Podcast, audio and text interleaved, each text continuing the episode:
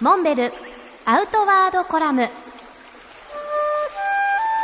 モンベルの辰野勇です。先週は鳥海山の C2 サミットのお話をしましたが今日は島根県の高津川の C2 サミットのお話をしたいと思います。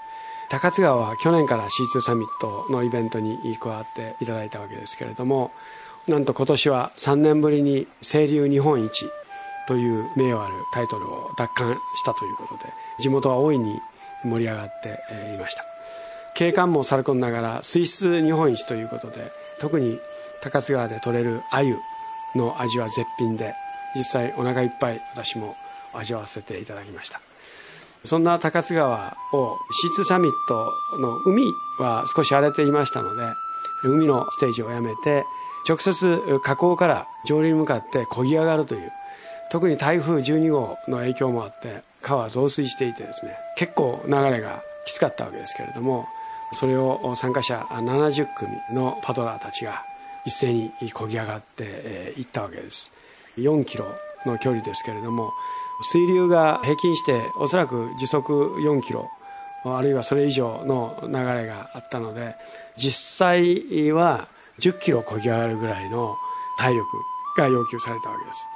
カヤックでトップでゴールした人は驚くほど早く漕ぎ上がってきたわけですけれどもそれに続く人たちはもうみんな降りて川の中をズバズバカヌーをただただ引きずり上げて歩いているだけという壮絶な世界が垣間見れたわけです。まあ見てる方は気楽でいいんですけどやってる方は大変だったようでで今回のシーツサミットのイベントの中でカヤックのステージでは高瀬川が一番厳しかったと。いうことを口々おっしゃっていました。自転車の部分は35キロ、これも距離は長いんですけれども、あまり高低差がないので、近づく秋の気配を感じながら、爽快に自転車のステージを漕ぎ終えたわけです。頂上の阿蔵寺山までは約5キロの山道を、これはまたブナとか奈良の紅葉樹林帯を、本当にあの素晴らしい